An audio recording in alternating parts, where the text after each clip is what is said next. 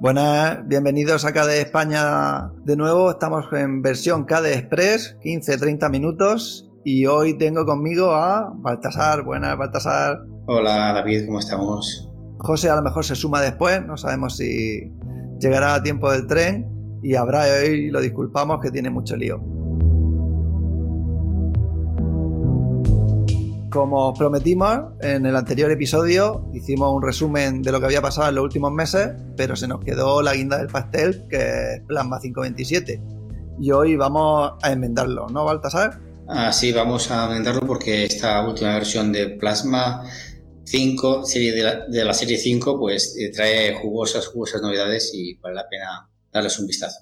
Sí, aparte ya tiene un tiempo publicado, porque es la edición KDE Ama el software libre con el corazoncito, porque se publicó el 14 de febrero.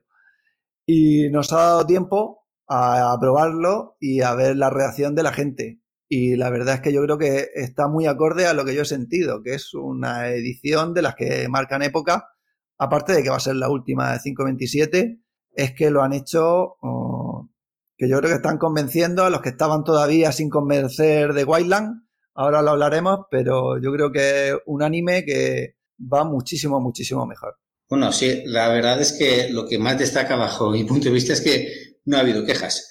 Con cada lanzamiento de, cada, cada e, e de Plasma 5.x, siempre, siempre hay gente que dice, se me ha roto esto, se me ha roto lo otro, o es una regresión, o cosas peores que escuchamos. Y esta ocasión, o yo no, no estaba atento, o se me ha pasado, pero Mm, he escuchado muy pocas críticas y muy pocas eh, malas palabras. Sí, yo justo lo contrario, he escuchado muchas alabanzas de yo no tengo suerte, yo tengo doble monitor y la verdad es que no tenía prácticamente problemas. Uso Wildland desde hace tiempo y no tenía yo ahí, pero sí sabía que había gente, que había bus reports que lo sufrían, de que si se le movían las cosas de sitio, que si cuando cambiaban un monitor. Y ahora toda esa gente ha dicho, por fin, esto ya me funciona. Y también otra gente que, por ejemplo, en Muy Linux también hacen artículos de estoy probando Wildland, he aguantado tres semanas y me he ido porque me pasa esto y esto. Ya incluso han sacado un artículo que dicen, ya por fin me quedo. Sí, así es, así es. Y eso es, creo, muy positivo. Quizá pues una pena porque esta es la última de la serie 5, la próxima ya será serie 6 y ya sabemos lo que pasa cuando hay un salto cualitativo, pero bueno, esperemos que esta vez bueno, yo creo que los desarrolladores lo tienen bastante claro, que, los cambios se hacen poco poco y paulatinos, porque creo que esa serie 5 todavía tiene desarrollo por delante y lo que veremos en la serie 6, digamos así, será pues una continua evolución de esto.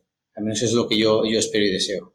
Sí, y la 527 LTS, o sea que va a tener mantenimiento mucho tiempo, con lo cual vamos a tener algo que funciona muy bien mucho tiempo y la 6 saldrá cuando esté lista, con lo cual se lo van a tomar con calma, pero yo ya he visto algunos desarrolladores que dicen que ya están en la 6 y está funcionando, ¿eh? El, objetivo son 8 meses, pero, pero ya tienen algo que funciona. O sea que 8 meses da para pulirlo y yo la verdad es que del, del 3 al 4 sí que sufrí un poco, del 4 al 5 no sufrí tanto. Y tengo la sensación que del 5 al 6 vamos a sufrir bastante poco lo que he dicho, no me pasó a mí. Del 3 al 4 se sufrió bastante, bastante. Creo que hasta la 4.6 eh, yo no me lancé. Y en esta 5, creo que por la 5.2 ya estaba en el carro. Y, la 6, hombre, sería un sueño decir que a la 6.0 ya estamos los usuarios de, de a pie ya a tope.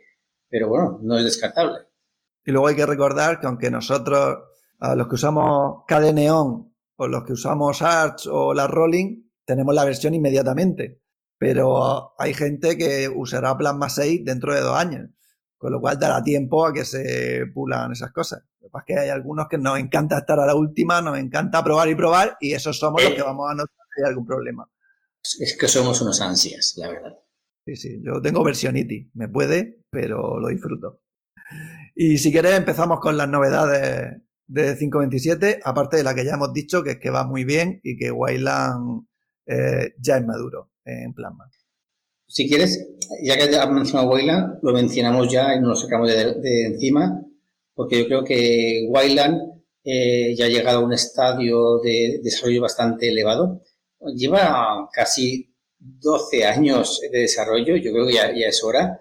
Y a los desarrolladores de Plasma les ha costado bastante, pero particularmente yo llevo ya gastando Wayland eh, un año y pico en el portátil y en el sobremesa eh, unos cuatro meses. Y, ahora no hay ninguna diferencia. normalmente ya no sé en qué estoy. Sí, yo estoy ya dos versiones con Wayland y sí que lo había intentado alguna vez y me había ido, pero yo llevo dos versiones que no tengo problemas y un bug que no me molestaba mucho de alguna ventana rara. La única pega que tengo ahora mismo en Wildland es el escritorio remoto, que todavía no tengo cómo hacerlo. Si hay algún oyente que sepa, yo sé que Desk lo tiene casi implementado, pero el poder conectarte desde un ordenador al tuyo y que tu, tu ordenador haga el servidor de la pantalla, eso es lo único que yo no tengo solucionado y tampoco lo uso mucho. Por lo demás, estable y me funciona muy bien. Y encima es que en 527 va, va, rápido, va así como lo llaman a algunos, va crispy, así que está con, con energía en abrir las aplicaciones, todo responde bien. Así que para mí se nota que Wayland fue un objetivo de KDE y que se le metió mucha caña, porque es verdad que Wayland en general ha costado, pero también es verdad, y la, César lo que es del César, Genome lo implementó antes llegó a la madurez antes que Plasma, pero bueno, hemos llegado ahí. Sí. Respecto a Wayland, pues mm, dentro de las grandes novedades de Plasma 527 es que, por ejemplo, los usuarios de Krita ya lo podemos utilizar con mucho más, más, más profundidad. De hecho, eh, cuando, cuando se dibuja en Krita utilizando Wayland como servidor gráfico, eh, el programa ya tiene en cuenta la inclinación y la rotación del lápiz cuando haces un dibujo con una tableta. Y eso es un buen avance para ellos, lógicamente. Además, que, No, además que eh, ya las ruedas de desplazamiento ya son, son para monitores de alta resolución, pues ya funcionan mucho, mucho más suave. Que, antes parece ser que era un poquito más complicado. Sí, yo de vez en cuando veo alguna funcionalidad que dice que eh, solo se implementa en Wayland. O sea que está claro que es el futuro y presente ya. Esa es la idea, claro. Eh, ¿Por qué ese cambio de X11 a Wayland? Porque X11 al final tienes un techo. Ahí tienes un techo y ese techo hay que romperlo. Y para romper ese techo pues necesitas una cosa nueva y la nueva cosa hecha desde cero pues tiene sus dificultades para llegar a ese techo. Una vez llega a ese techo, que creo que es donde estamos ahora casi, pues ahora es cuestión de ir más allá. Muy bien, pues si quieres seguimos con las novedades. Ah, yo creo que por orden mental, yo creo que la siguiente sería que ahora cuando instalas Plasma tenemos un, wizard, una configuración guiada con Conky que te va diciendo cosas que puedes hacer con enlaces a dónde puedes hacerlas. Sí, eso es lo que se llama una pantalla de bienvenida mm, para el escritorio KDE de Plasma. Bueno, el Plasma de KDE, al revés lo dicho. Y en un principio pensaba que sería un poco, un poco tonto, voy a decirlo, pero una vez analizado un poco en profundidad, creo que es un gran, gran, gran resumen de lo que te ofrece el escritorio Plasma y sobre todo de qué es KDE. Llega un momentito en el que te, si vas pasando las pantallas, que te van diciendo más o menos, pues, ¿dónde están? ¿Cómo configuro esto? ¿O cómo hice las aplicaciones? ¿O qué cosas avanzadas puedo hacer con Plasma. Y una vez dicho más o menos, eh, son las tres o cuatro primeras pantallas, qué puedes hacer con Plasma, te dice realmente lo que es KDE. KDE es una comunidad que con sus ventajas e inconvenientes y que te anima a todos los usuarios a participar de una forma activa o de forma pasiva en el desarrollo de este, este pedazo de software que, que es Plasma y todo el software KDE. Con lo cual, creo que es una cosa que cuando me toque explicarle a los nuevos usuarios de KDE qué es Plasma y qué tienen entre manos, pues creo que voy a utilizar este, este wizard pues para ir explicándose paso por paso y que no se me quede nada en el tintero. Porque cuando lo explicas sin tener un guion, pues te, te olvidan. Creo que aquí se lo han trabajado bastante para poner las cosas importantes, dejándose evidentemente tonelada de información en el tintero. Claro, yo creo que es un buen ejercicio porque, claro, cuando llevas dos, cinco, diez años trabajando con Plasma, pues no se te ocurre. Pero es que hay mucha gente que empieza en Plasma de, cero, que migra de otro escritorio, o es la primera vez que tocan un Linux. Y claro, Plasma por defecto funciona, pero Entonces te estás dejando un montón de cosas que puedes hacer, que son una de las ventajas que tiene Plasma, que es muy configurable, que si no le vas explicando a la gente, pues hay mucha gente que no se va a ir a YouTube, que no sabe ir a meter en blog, y si ya les vas diciendo, oye, mira que esto funciona así, y si lo cambias puedes tocarlo aquí, esto funciona así, y si lo cambias, pues ya les vas metiendo en la rueda de, este es tu escritorio, aquí lo tienes funcionando, pero si quieres, puedes hacer que sea tu escritorio de verdad, como a ti te guste. Y eso es un ejercicio de los desarrolladores muy bueno de ponerse en la piel de alguien que no lleva tanto tiempo usándolo.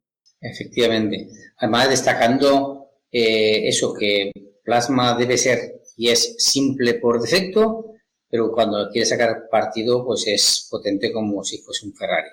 Y luego hay una funcionalidad que a mí me tiene enamorado, aunque ahora mismo son los mimbres, que es el, el mosaico, que es el tiling. Yo soy de usar el segundo monitor dividido en dos y de vez en cuando me gusta también dividir el dos, el que tengo en horizontal. Y quien esté acostumbrado a usar un Tiling Windows Manager, pues dirá esto que es, esto a mí no me sirve, porque los Tiling Windows Manager tienen muchísima funcionalidad, pero esto es el mimbre de que ya Plasma lo lleva integrado y entonces todos los hacks que había que hacer y todas las cosas que había que ponerle por encima a Plasma para poder tenerlo, ahora van a poder ser mucho más potentes y está directamente en la estructura del código. No van a tener que ser unos parches que no sabes si la siguiente versión de Plasma te lo va a romper o no. Y a mí la verdad es que me gusta.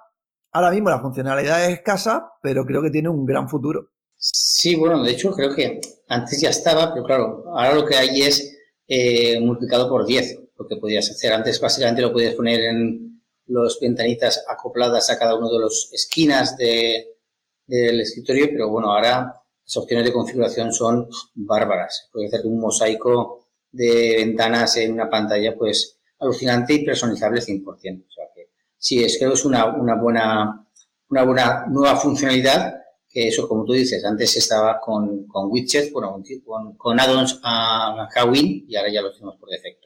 Sí, y Bismuth, creo que se dice así, Bismuth es el, el más famoso de Tiling, que yo estoy seguro que cuando implemente esto será todavía mejor, pero a mí simplemente ya la funcionalidad que tiene de cuando tú pegas dos ventanas, si mueves una hacia la izquierda o hacia la derecha, se redimensionan las dos y entonces tienes la pantalla completa, pero una más grande o una más pequeña, ya solo con eso creo que merece la pena. ¿Sabes qué me pasa a mí? Que como pruebo tantas cosas de Kawin, a veces no sé si esto es nativo de Plasma o es un plugin que he puesto yo.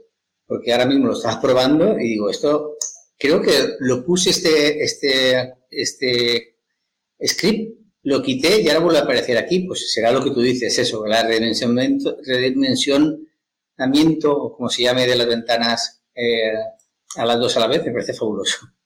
Sí, eso se activa Tiling de Plasma, hay que activarlo, no viene por defecto, ya te lo hace automático. Y la verdad es que está muy chulo. Y si quieres pasamos a otra de las novedades, que es, por ejemplo, que ahora Discover, que está como integrado dentro de Plasma, aunque sea una aplicación, ah, te hace más fácil encontrar aplicaciones. Lo típico que si tú buscabas en una categoría algo y no lo encontrabas, se quedaba ahí y ahora dice, bueno, si no he encontrado nada, te voy a buscar en el resto de categorías porque a lo mejor no sabías en qué categoría tenías que buscarlo. Sí, Discover en esta versión de 5.27 no tiene demasiadas grandes novedades porque yo creo que como como una aplicación que lamentablemente recibe muchos palos. Es una aplicación que, que todavía está eh, puliéndose, eh, tiene, mucho trabajo por detrás. Pero bueno, también es verdad que ha cambiado la pantalla de bienvenida, que la hace mucho más, mucho más amigable para los usuarios.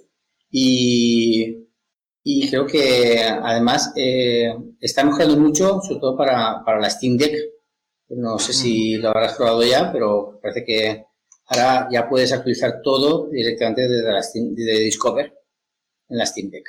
Sí, doy fe porque todos los flashbacks los actualizo de, Discover y la verdad es que nunca he tenido ningún problema. También me gusta que ahora te da más información de los flashbacks, te da información de los permisos que, tiene, incluso puedes cambiarlo. A mí cada vez, me, eh, me gusta más la Discover que te dé la información, que puedas elegir de qué fuente vas a, instalar la aplicación, pues son esas pequeñas cositas que poco a poco va implementando y creo que, que, lo hacen bastante, bastante, cada vez más, más interesante, más estable y más recomendable para los nuevos usuarios. Y para los viejos usuarios también. Yo si puedo, lo hago todo con Discover, si puedo. Y luego yo hay una cosa que me encanta, pero tengo que admitir que tengo que usarla más porque se, se me olvida la de cosas que se pueden hacer. Carrunner. yo lo tengo en al espacio, aunque luego descubrí que en realidad la funcionalidad de Carrunner es la misma que tiene en el botón de inicio. Es la manera de, llamarlo. Pero de hacer traducciones, a convertir moneda, a decirte horarios, a definiciones, aplicaciones, abrir ficheros, búsquedas, tiene todavía 15.000 más opciones. Pero lo siguen mejorando. Y una cosa que a mí sí que me pasaba es que a veces Carrunner, cuando lo llamas para buscar una aplicación, antes había un número de veces que aunque tú dijeras, si le he puesto la palabra que es para que me muestre esta primera, a veces no sé por qué salía una primera que ya te hacía más rápido invocarla. Y ahora eso lo han mejorado y ya prácticamente el 99% de las veces te saben las tres teclas para la aplicación que quieres súper rápido. Sí, sí, dice que los desarrolladores que han, han mejorado, han afinado un poco la inteligencia que tiene cada runner, no sé si por ahí estará la OpenAI, OpenIA o lo que sea, pero lo han mejorado y ahora afina mucho, mucho, mucho, mucho más a la, las búsquedas, el, orden de las búsquedas, mejor dicho. Yo no yo lo invoco con Alt F2, soy de la vieja escuela todavía, y, y una de las funcionalidades que he probado nuevas que me ha llamado la atención ha sido la de la del la de la, el, el horario, es decir, poner hora, por ejemplo, Argentina y que te muestre cuál es la diferencia horaria entre Argentina y España de una forma rápida. Eh, por, por, motivos personales, pues me interesaba mucho tener esa diferencia horaria y, ahora pues rápidamente te lo hace. Eh, es una de esas aplicaciones que yo normalmente utilizo bastante. Y otra de las funcionalidades nuevas que he probado ha sido la de definir. La definir. Tú pones definir eh, mesa y automáticamente pues eh, se conectará con la RAE o no sé con dónde se conectará exactamente, pero te, te pone la definición. Y bueno, cuando estás estudiando idiomas, pues eso le puede venir bastante bien. Yo uso muchísimo, muchísimo la calculadora. Para mí es mi calculadora de cabecera, aparte de lanzador de aplicaciones y otras cosas. Y luego yo algo que no he notado, porque ya una vez que lo tengo configurado no me meto tanto, pero sí que dicen las notas de la 527 que han rediseñado un poco las preferencias del sistema para intentar facilitarle a la gente el encontrar las cosas. Y entonces, pues las opciones de los cursores las han cambiado de sitio, han quitado una opción que yo, por favor, todos los youtubers o influencers del mundo del Linux, activar el resaltado de preferencias modificadas, que es súper cómodo para ver cuando has tocado algo. Que antes estaba abajo de todo a la izquierda y ahora lo han escondido en el menú este de tres rayitas arriba a la derecha. El menú hamburguesa que se llama. Sí, gracias porque iba a decir hamburger y no quería decir el anglicismo. y eso te muestra con un puntito naranja qué opciones has tocado tú. Sí, y está muy bien para saber. Pues yo en mi plan me toco estas cuatro cosas. ¿Ves? Las preferencias del sistema es de estas cosas que, que los desarrolladores de plasma le están, bueno, de en general, le están dando vueltas y vueltas y vueltas, afinando de forma eh, muy poco a poco, con mucha suavidad, pero para, para que sea más, más lógico y más usable por parte de los usuarios. Es, el ejemplo fantástico de hacer las cosas ya poco a poco, poco, poco pero bien, para que se queden ya eh, más o menos fijas y seguirá evolucionando seguramente. Claro, porque al final la potencia que tiene Plasma es que tiene infinidad de opciones, pero Plasma está hecho para que sea lo más fácil posible. Hay veces que es imposible cuando tienes tantas opciones, las tienes que mostrar pero siempre se intenta hacer el esfuerzo de que sea el UX, el diseño, lo más sencillo posible para que sea intuitivo llegar a ella. Y no para, es iterativo, como tú dices. Ahora lo cambiamos esto aquí, vemos que funciona, si la gente se queja mucho, vemos dónde poder ponerlo mejor y poco a poco pues lo tenemos cada día mejor. Bien. Eh, otras novedades que tenemos son en los, en los widgets. Bueno, widgets llaman ellos, yo le llamo plasmoides porque creo que parece más, más, bonito, más, más clásico. Y una de las cosas que ha cambiado es que en el reloj del sistema, por ejemplo, cuando haces clic, eh, te aparece no solo el escritorio, sino que te aparecen las zonas horarias que te puedes tener Y los eh, acontecimientos, es que lo tengo en valenciano, es de Benimés, ¿cómo lo tenéis vosotros? Eh, eh, tengo el calendario hebreo y... Sí, sí, pero eventos, eventos, correcto. Los eventos para, para hoy. Es una parte que creo que todavía está por definir bien porque, claro, se conecta a... No sé a dónde se conecta, pero a mí no me salen todavía. No sé qué hago, no estoy haciendo bien porque debería mostrarse cosas y no se me muestran. O sea, a lo mejor tienes que sincronizarlo con algo. Seguramente. Pero bueno, ha sido un cambio. Esto, esto es un poco eh, que se parece un poco a un plasmoide que existe que se llama Event Calendar. No sé si lo conoces. Es un calendario súper completo, es una muy buena alternativa al, al, reloj digital y calendario de, de plasma. Pero bueno, como siempre, la comunidad va por un lado y los desarrolladores, pues si ven que algo funciona, pues intentan añadirlo. Yo lo que he descubierto hace poco, que es que casi todos los iconos de los plasmoides, de los que están en la bandeja de sistema, tienen funcionalidad escondida que ya sea si le das con el botón central hace una cosa o si le das con el botón izquierdo hace otra. Y ahora lo que están intentando hacer es que si pasas el ratón por encima, te lo diga. Porque a lo mejor tú no sabes que puedes mutear o no sabes que puedes subir y bajar el volumen directamente con la rueda del ratón. Y un montón de estos iconos tienen esa funcionalidad escondida que cuando la descubres es súper práctica, pero que ha podido estar ahí un montón de tiempo hasta que te has dado cuenta que podías hacerlo. Sí, por ejemplo, si pasa sobre directamente lo desconecta. Te habías colgado, Baltasar. A ver, repítenoslo. ¿Me he colgado? No, que si, por ejemplo, en el icono de Bluetooth, estoy en el portátil, si pulsas el botón del medio sobre ese icono, directamente lo desconecta el Bluetooth. Te va informando de cositas. Tienes razón. Si hago el clic en el botón del medio, pues eh, en, el, en, los auriculares, pues desaparece y me muteo, que no quiero hacerlo. Sí. O si pasas el ratón por encima, te da información. A mí el micrófono, no le voy a dar al botón central porque seguramente me muteé, pero ahora me dice, Firefox está usando este micrófono y me dice el micrófono que estoy usando. O sea, que le van metiendo funcionalidad ahí que está muy bien. Mm, está muy chido. Bueno, hay otros cambios, por ejemplo, el, eh, no sé si lo has gastado alguna vez el selector de color.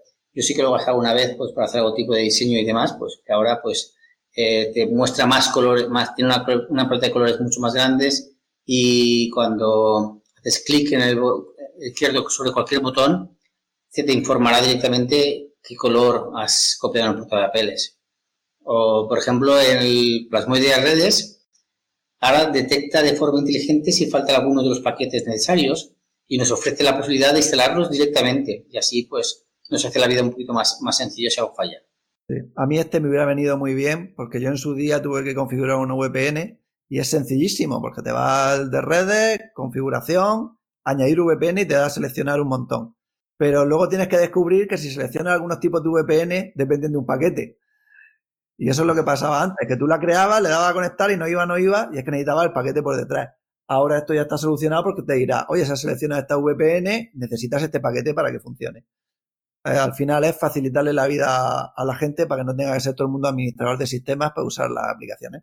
Y la última que quería comentar yo es eh, que el widget Bluetooth, que antes estaba comentándolo, pues nos muestra ahora el estado de batería de los dispositivos conectados cuando situamos el cursor sobre él. Cual cosa, aquellos que tenemos eh, la costumbre de utilizar estos, estos auriculares Bluetooth, que se acaba la batería, lógicamente, pues nos, nos lo comenta. O sea que son pequeñas mejoras que nos hacen la vida un poquito más, más sencilla.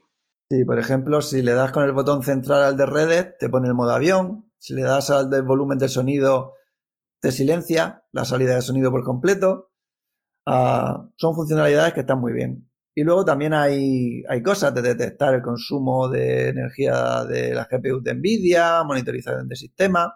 Hay muchas pequeñas mejoras y luego hay mejoras que no tienen que notarla a todo el mundo, pero que, por ejemplo, lo de la configuración multimonitor, ahí le han metido muchísima caña y yo creo que se han cargado de un plumazo el 80% de problemas que teníamos los que teníamos multimonitor. ¿Aparecerán pequeños problemas? Porque ahora que se ha arreglado lo gordo, la gente lo podrá usar más y entonces pues dirá, pues en este caso raro que yo hago y lo irán arreglando, pero lo que es la base y el problema gordo del monitor, multimonitor está arreglado. Bueno, pues pienso que ya hemos hecho un buen, buen repaso. Tienes uno más. Bueno, hay una cosa que está bien que es cuando está la pantalla de bloqueo eh, puesta, apretando la tecla escape, eh, se apaga la pantalla y así ahorramos un poquito más de, energía. Esta energía que cada vez más, cara y va, es más difícil de conseguir, pues, pues otra pequeña funcionalidad. Y yo con esto ya, David, hemos hecho el pequeño repasito que se merece. yo te iba a decir esa la última, porque es verdad que en las notas hay más, dejaremos las notas del programa por quien quiera verlas, y luego está el cambio de commit a commit, que eso ya es infinito, pero estas son las principales. Y pues ya cuando lo pruebes, pues ya puedes ir sabiendo qué cosa usar. Y una cosita, que es tontería, el fondo de pantalla. Que es, ha sido un cambio de fondo de pantalla como siempre. Y en esta ocasión creo que ha sido un anime que, a mucha gente les ha gustado bastante. Creo que el cambio de, estilo, marcando un punto y final a, todo esto, a, este desarrollo, me parece que le ha venido bien. Un fondo de pantalla es muy chulo. Sí, aparte recomendamos una lectura del blog de Víctor HCK. Víctor. Que, tiene una entrevista chula. Estoy pendiente de leer. Y bueno, pues yo creo que con esto acabamos. Como creo que nos queda un minuto y nunca lo decimos, pues recordaros que tenemos canal de Telegram, el grupo de Caña y Bravas, que estaremos en casi todas las plataformas, pero que a nosotros nos gusta que usáis el feed que damos en la web oficial, pero usad la que queréis y que encantados de recibir feedback y de seguir aquí dando las novedades de, este maravilloso mundo que es el de KDE. Correctísimo. Y bueno, eh, recordaros que Academies ya está en marcha, pronto saldrá el Call for Papers si estáis interesados. Recordad que es en Málaga del 9 y 10 de junio y que evidentemente os esperamos a todos en, esa increíble ciudad. Nada, y hacemos con, con Code, se me olvidaba, Claro, claro, son nuestros padrinos. Correcto. Venga, pues con esto acabamos. Un saludo a todos nuestros oyentes, a Jorge que está ahí siempre echándonos un cable y al resto de compañeros. Hasta luego. Hasta luego.